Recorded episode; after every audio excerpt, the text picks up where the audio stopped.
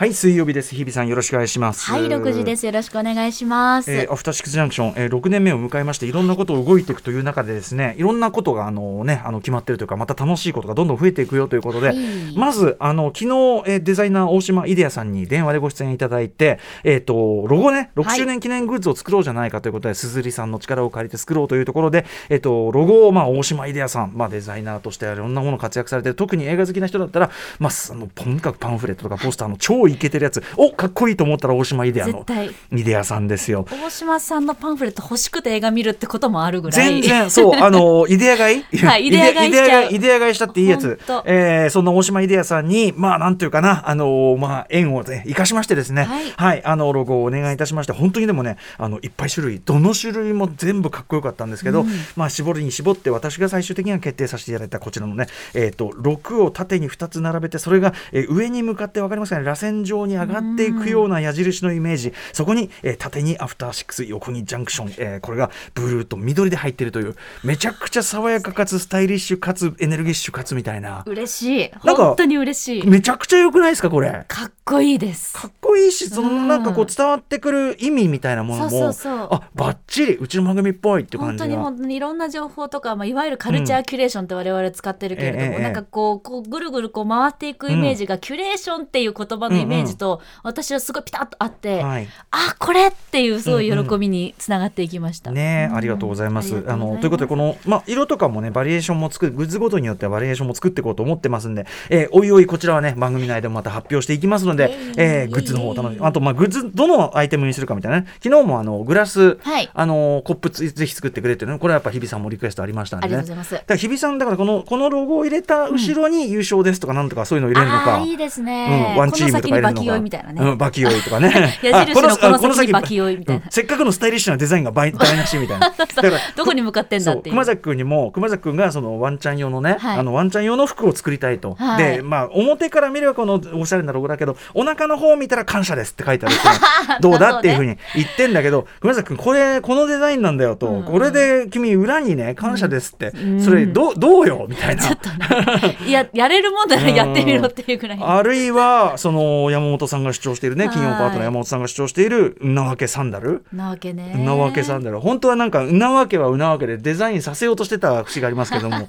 うん。どういうことになるのかというね。いいですねうん。まあ、とにかくこれをベースにねいろいろ作りますね。皆さんそちら楽しみにしてくださぜいひに。もう一つお知らせ事としては、えー6月4日日曜日に開催が決定しております新宿バルトナインでのアトロク映画祭第2回やります。こんなスパンが短くできるなんてすごく嬉しいです、やっぱりその去年ね、はい。えー去年じゃ今年か。今年の頭ぐらいになって、えっと、ザ・バットマンと,、えっとガメガメラ大空中、えーん大怪大怪獣空中大大空中決戦、はい。えーまあ、2本要するにドルビーシネマという、ね、あのバルトナインにドルビーシネマってすごい優れた上映方式が入ったのを記念して、あの私はその両方その実力が発揮できる2作ということで選んでただあのあれですねあの時はちょっとバットマンが長かったんで、うんうん。トークの時間がちょっと短くなっちゃったんですよ。なので、あのー今回はできるだけそうおっしゃる通りできるだけ早くやりたいっていうのはまずガメラ皆さん喜んでいただいたんでそうそうそうそうまだね新鮮なうちに。新鮮なうち、あのガメラ2見たいっていう声もすごくね、で2がさらに完成度が高い評価が高い作品なんで、あの2僕も2ぜひ見てほしいっていうのがあったというのが一つ。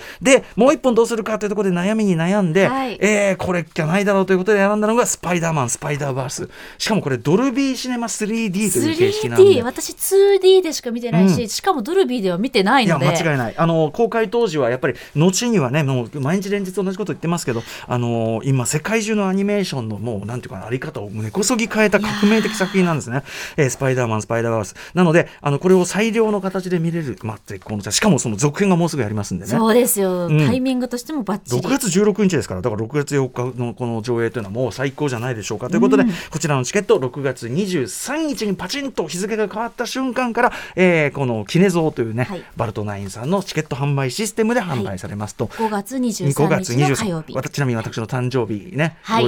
50 50ね5子に5子になった日。五子5子5子が来た日のパ五子5子の日がパチンと変わってからの、えーその記念像でございます。そして、はい。あのチケットが残っていればその日の5月23日の朝の、えーバルトナインの窓口でも買うことができます。ただ、はい。前回はもう7分間で完売してしまいましたので。ありがとうございます。ありがとう。本当皆さんありがとうございますね。ねえ。今回ちなみに、えっと、終了時間11時で前よりはもうちょっとその作品も短いんであの早めに変えていただけるようにしますんで、はい、そうなんか最後ね、あの終電があっててカーってこう抜けていかれる方もいらっしゃったんで、ねまあ別にね。抜けたところで大した話はしてなかったわあけですがそうそうそう。ぐだぐだごめんなさい、えなんかぐだぐだしちゃったんで、あれなんですけど。でもまあ日比ちゃんもさだからまたあれですよ、はい。やいのやいのアトロックチームで。そう。ポ,、ね、ポップコーンとビール片手に。いや何よりやっぱりああいうなんかその大体私基本映画館って一人で行くことが多いので、うん。うんはい。なんかああやってこうなんて言うんだろう、ん本当にこう超贅沢なホームシアターみたいな感覚で、もうみんなねみんはい。なある意味もうリスナーの方も含めて気心知れた状態だもんね。はい、うんですからやっぱりあのねもうドルビーのね説明の V があんなに楽しく見たことはないし。そうだ。あの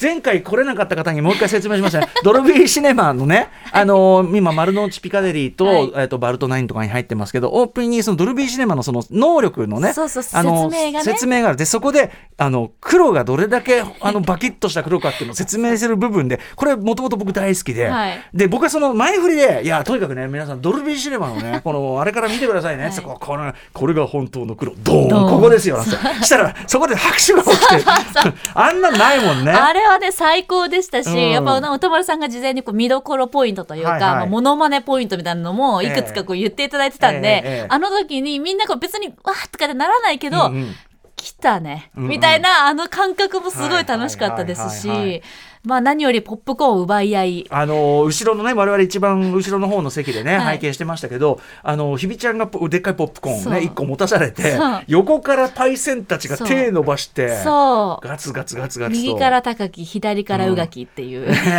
そしてまあ、ね主に私とか日比さんはね、もはい。う結構もう好きあらばガバガバ飲んでてね。飲みたいんでね。うん、日比ちゃんのだいぶこうカーブが上がったとか良かったですよあれはね。いやうんでもすごいなんかお兄ちゃんお姉ちゃんたちと一緒にこう映画を見るっていうのも実はパートナーチーム初めてだっそうだよね。たのでそうだよね。全員はね。すっごい嬉しかったです。しすごい甘えちゃいました、お姉さわかんたちにるわかるわかる。あの、なんていうの？あの、パイセンに会うと甘えちゃう感じわかる。すっごい。甘えちゃった。わかる。久しぶりに。うん「美里さん」とか言っちゃって、あの今回はしかもあの前回うなぎさん来れなかったんだけど、ね。あの完全に勢ぞろいしますんで。そうですそうです、はい。熊崎さんもね、はい、熊須も日曜はちょっとお仕事があるけどあの、うん。ガメラ2には絶対間に合いたいと言って言はいってますんで、はい。ということでぜひ皆さん、えー、5月23日、えー、日付変わった瞬間発売でございます。6月4日日曜日バルト9にてアトロク映画祭2のお知らせでございました。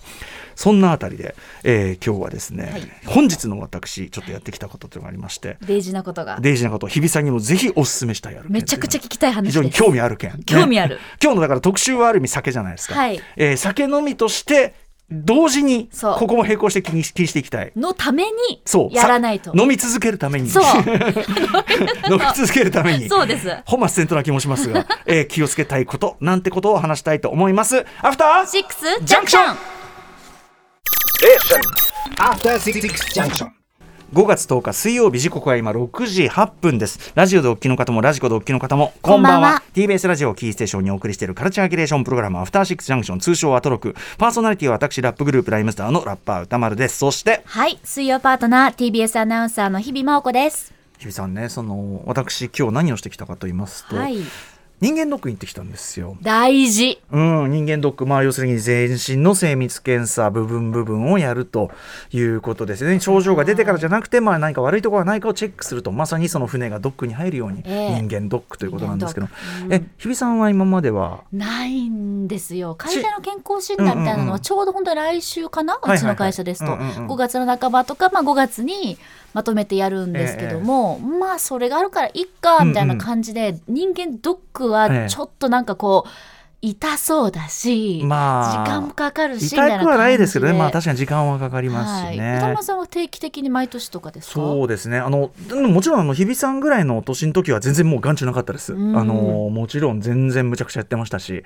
えーでね行き始めたのいつの？なんとにかくね事務所、まあ、岸社長がですね、はい。スタープレイヤーズライムスター所属のスタープレイヤーズ岸社長がいい加減あんたら年だしその不節制な生活を送りすぎてるから ちょっとそのいい加減ちょっとチェックしてこいと。まあ、会社というかそのマネジメントしてる側にとってははいチェックしてくれる分にはそうですね安心材料いやですよね。っていうかそのやっぱり我々あ言っちゃえば我々しもう資本なわけですからいやそうよ。そのこの馬にですね長く走ってもらうためには やっぱりその馬どもにですね馬どもの健康というのはそれなりに岸社長にとってはねいやいやいややっぱり重要なことなんですよね。だって車検があるように人間がチェックしないで走り続けられますかっていう話で。ももちろん体だって一種のその器官というか機械ですから、ええ本当に。その毎日使っている方もきますし年齢を減ればやっぱり当然変化とそしてまあ劣化、えーというかな老化というのもしていくわけで、うん。あのそれはチェックした方がいい。だからいつぐらいかなでも10年以上は経ってると思います。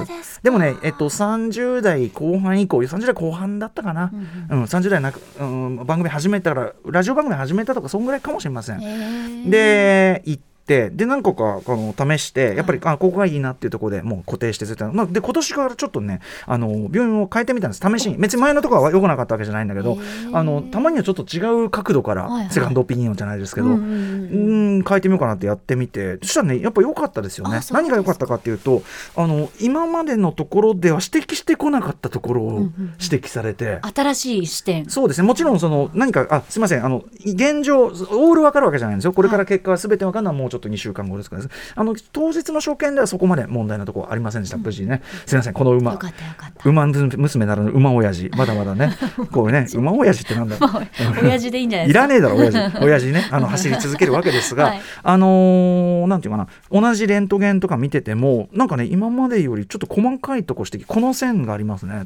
でこの線はなんとか線といってみたいな。でもまああのこういう理由でと考えられるんで、ええ。まあ、現状別に問題ないです。だからそのその振りのために今まで言われたことないからあのこれここにこう白いの見れますねええええ何？何すか？何すか？何すうんうんうんうん。かこれなんとか線といってはいはい、えー、なんとかで、えー、問題ないです。ああ問題問題ない。問題ないねはいでこっちのね、えっと、エコーのね超音波の方の写真見ましょうね。ここねあのこの肝臓ねこれこれなんかこれ見えますね？これえなんすか？なんすか？これ。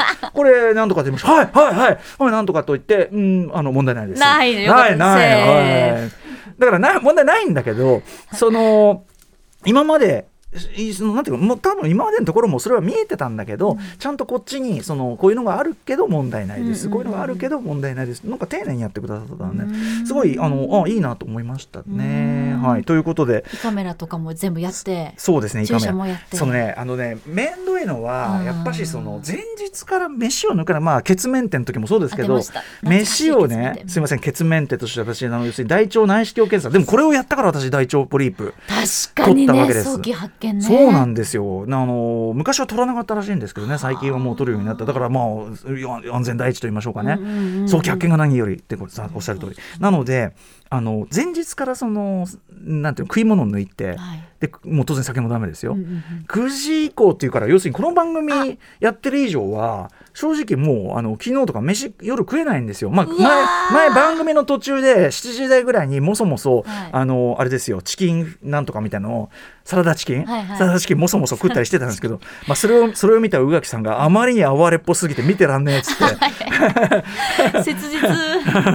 うん、で、まあ、昨日はなんかそこまで腹減ってなかったのもあって食わずに行ったんでだから夕方以来全然食べない。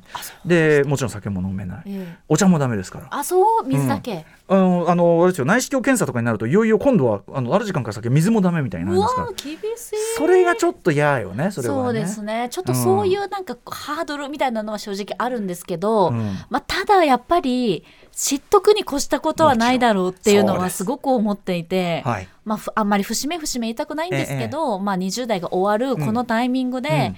なんか自分に記念のものを自分にご褒美であげようって思った時に、あ何かな？アクセサリーかな？とかなんかうんうん。置物とか なんかわかんないけど、うん置物？置物かな？みたいな。置物？そうそう。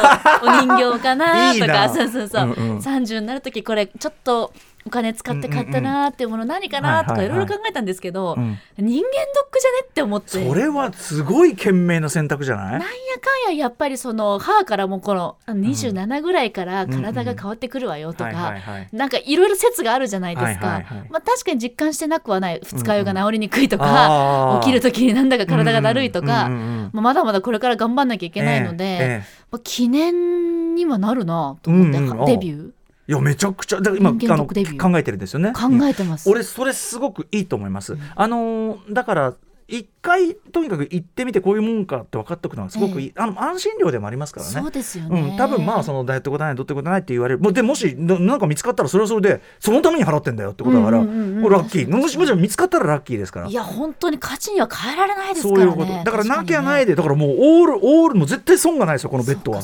なきゃないでイエーイだし安心だし。あったらあったで見つかってイエーイだし、うん。ねだからぜぜひお勧めしたいですね。メンテナンス定期的なチェックはねえ今までその一カメラ的なのも飲んだことないんですか？ないんですよ。あと注射がすこぶる嫌い。ああそうでっか。嫌なんですよ。なんて言えばいいいいの、怖いの。まあわかるわかるわかる。好きって人もいないと思うけどね。はい虫歯のチェックとかね。あれまたでもさあのまああそう。でもそれってさそのさ昔痛い思いをした記憶っていうのが大きいじゃない？だ例えばその歯医者さんなんていうのはさ、ええ。あの今時僕のね友人の歯医者さんが言ってんだけど今時その痛がらせるなんてことは論外だと。あーそのうなのよね。これだけ競争激しくて、はい。あの一時期はコンビニより多いなんて言われてたけどこれだけ競争激しい中で痛がらせるなんてのは今の歯医者にとってはもう論外だからそれは昔の歯医者だよと、えーみたいなことはすごく力説されましたね。だからあのーその昔のイメージで言えば注注射針とかもはい。ちょっと進化してて、そうですよね。だから苦手ですとか言うとじゃあ細いのに変えましょうねとか、うんうん。選択肢を与えてくださることもあったりして。今日ねちなみに採血細い針ででも、あの細い針なんでちょっと時間かかりますねみたいな。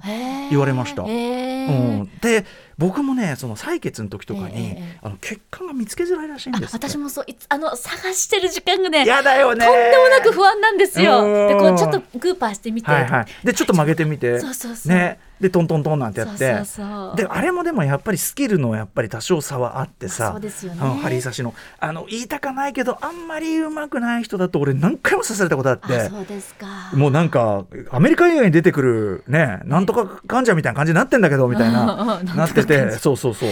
でなんだけどでもまあ上手い人だとまあスッといきますしうん。でやっぱその血液検査がやっぱり実は一番俺のこと分かるんでね。そうですよ、ね。はい、僕もその事前のあれでどういうとこ気になりますかで、まあ、あの例えば父がこういう病気になったんでとかなんとかでって、まあ、遺伝的のが一番大きいですから、えでお伝えしてだったらここのちょっと主要マーカーちょっとね、あれしますねつうん、で、まあ、そこがクリアなだけでああじゃあしばらくは OK だっていう感じがありますからねね。だからそれはすごくおすすめだしあと脳の CT ですね好きなんだよね脳の CT これまあ要するにその脳なんていうの？脳一血だなんだみたいな、はいはい。そのあるじゃないですかその脳の血管の、ええ。それをまずねでもまあその脳を自分の脳を客観的に見る形としてこういう本当に立体的に見えるんで。今って素晴らしく精密にそう見られるって。ですそうです。これを見た時のね不思議な気分。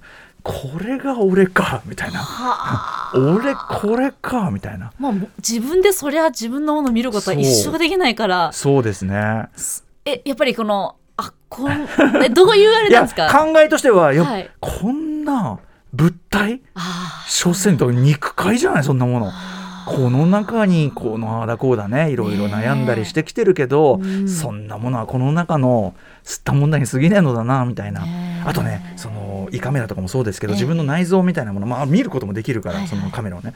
そうするとやっぱりねだこれすぐつまんない結論ですけど体大事にしようって思いますよ。あそうか。こんなちっぽけな臓器で。昔さあの人体の不思議展っつってあねのあったでしょ？こうあのなんていうの？こうガチッと固める技術でええ。展示する、結構グロめのやつ、はいはい。あれ見た時もつくづく思ったんだけどこんなちっぽけな装置で何十年も生き続けるっていうことはこれ大変。だから普段はあのむちゃくちゃ暴飲暴食してるけど、ええ。これは自分の体をいいじめちゃいけない。な何自分いじめてんの？みたいな。思いましたよね。自分しかねもういたわれるものそうそうはないそうそう。ここにあるこれを、これを これを。これを。このマシン。ここのこれをみたいな。ここ何言ってんの？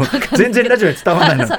胃の部分を指しました 今。ーねそうよそうよ。これこれ。のこれこれのこれとは一生付き合っていくわけですから。そうよここの腸とかね。そうそうこの腸とか、まあ、特にこのねおつむは一番のあれですから。だはかあらいやだからそういうこう自分の体っていうのはちょっと一瞬客観視するっていう意味でも、めちゃめちゃ面白い体験だと思いますよね。はい。ということであの、えー皆さんもねこれをお聞きの皆さんもまあある程度年齢も関係ないですけどどっかのポイントであの行ってみる。そしてまあある程度から先はやっぱりできるだけ定期的に、あの検視血液ぐらいは取っておくみたいなのはねやっぱりあの皆さんの健康のために、まあけん、え。ー、とにかくあの酒特集も何も健康じゃなかったら話にならない。カルチャーも酒も何もかも音楽も何もかも健康じゃなきゃどういうものないんで。健康の上に成り立つもの。あそういうことです、はいということでい。ってみましょう、はい、本日のメニュー紹介です。はいこの後すぐカルチャー界の気になる人物動きを紹介します。カルチャートークです。今夜は作家の柚木あさこさんが登場です。4月19日に発売されたばかりの小説オールノットお話伺います。めちゃくちゃ面白い本でしたね面白かった、ね、本当に。面白かったしちょっと本当にいろいろお話ししがいがあるそうなんですよ、ね、考えたいことがたくさんあります、うん、はい。そして7時からは日帰りでライブや DJ プレイをお送りする音楽コーナーライブダイレクト。今夜のゲストはこの方たちです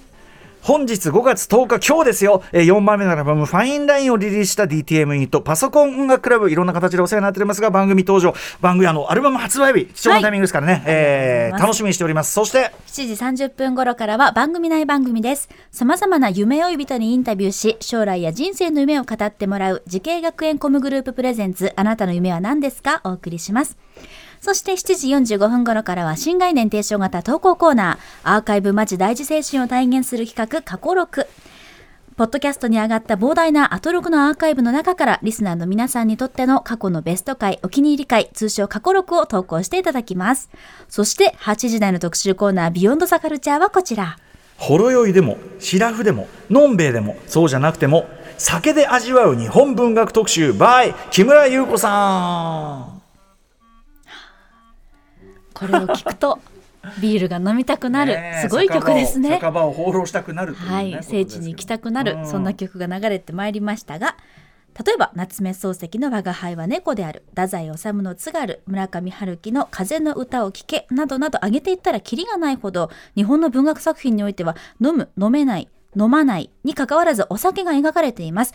つまり文学の隣にはいつだって酒があるのです。というわけで今夜はアトロク初登場。本とお酒が大好きでこれまでにも食べ物やお酒にまつわる本を多数刊行している文筆家の木村優子さんに珠玉の酒文学の数々紹介していただきながら、まあ、あのこの番組のことですからあのまず1ペ目はこれだな2ペ目はこれだなというね、ええ、こういう感じで全部のセットリストがありますから酒にも はい作品世界に酔いしれつつじっくり味わっていきたいと思います番組への感想や質質問リアルタイムでお待ちしています。アドレスは歌丸アットマーク tbs.co.jp 歌丸アットマーク tbs.co.jp までです。読まれた方全員に番組ステッカー差し上げます。そして各種 SNS、Twitter、LINE、Instagram それぞれフォローお願いいたします。さらに Apple や Amazon、Spotify などのポッドキャストサービスで過去の放送も配信しておりますので合わせてお願いします。それではアフターシックスジャンクション行ってみよう station. After 66 junction.